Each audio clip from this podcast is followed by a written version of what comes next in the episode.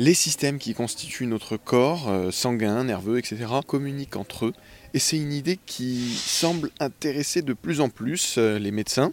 Et vous, Jean-Christophe Charrier, vous êtes médecin généraliste basé à La Rochelle, qu'en pensez-vous?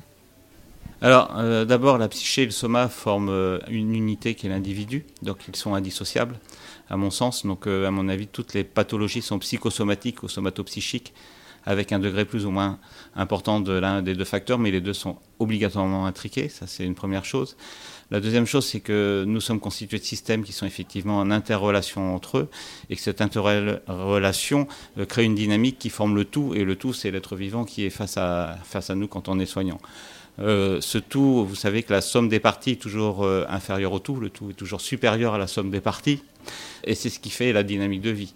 On ne peut pas dissocier euh, et déstructurer un organisme pour le comprendre et avoir une vision analytique d'une partie de sa fonctionnalité sans réintégrer ce savoir dans une dynamique globale qui va concerner l'individu. Donc ça, c'est notre travail de vision intégrative, d'aller chercher différentes compréhensions de fonctionnalités, mais aussi de les intégrer dans une nécessité fonctionnelle pour la dynamique de vie, d'équilibre et d'adaptation de l'individu. Donc au final, tout est une question d'équilibre en santé? Tout est équilibre et adaptation. C'est pour ça que dans mon exposé, je parlais euh, de Claude Bernard comme étant un de nos maîtres, parce que c'est le, père de l'homéostasie, c'est lui qui a défini les notions d'équilibre. Et c'est pour ça que je parlais aussi de Hans Sellier, qui est le, le père du, de la connaissance du syndrome général d'adaptation. Et c'est en partant sur la réflexion du syndrome général d'adaptation qu'on comprend notre dynamique de vie. En 98, vous avez reçu le premier prix national pour votre thèse de médecine. Vous pouvez nous expliquer quelle était la nature de votre thèse? À mon époque, il y a eu un besoin de valoriser les thèses de médecine générale et donc il y a eu un concours national qui s'est ouvert et qui s'est tenu à l'université de Bichat.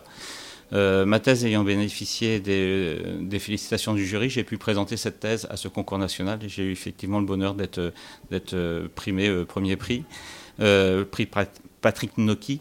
C'était une thèse qui portait sur l'hospitalisation à domicile, sur l'expérimentation qui avait lieu sur La Rochelle avec une première unité.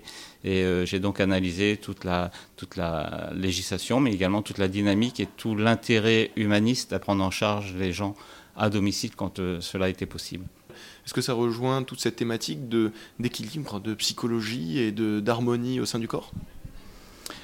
Oui, je pense, parce qu'il me semble que quand on a la possibilité, il est bien de rester dans son environnement, que ce soit pour l'accompagnement d'une fin de vie, mais que ce soit aussi pour une maladie qui peut être extrêmement euh, invalidante, nécessitant une hospitalisation, hein, c'est-à-dire euh, avec un suivi de soins réguliers. La seule contrainte qu'on a en hospitalisation à domicile, c'est d'avoir une tierce personne qui peut appuyer sur la sonnette, on va dire, comme quand on est dans son lit, et organiser la dynamique de soins urgents quand, ça, le nécessite. L'intensité de soins fait que c'est souvent beaucoup trop lourd à prendre en charge par les équipes de ville. Donc quand l'hôpital se déplace à la maison, on est dans une autre dimension. Ce n'est pas le maintien à domicile, mais c'est vraiment l'hospitalisation à domicile. Donc on bénéficie, on fait du plateau technique de l'hôpital, enfin de l'hôpital sans son plateau technique. Si on nous déplacera à l'hôpital, si on a besoin du plateau technique, qui peut être euh, le bloc opératoire.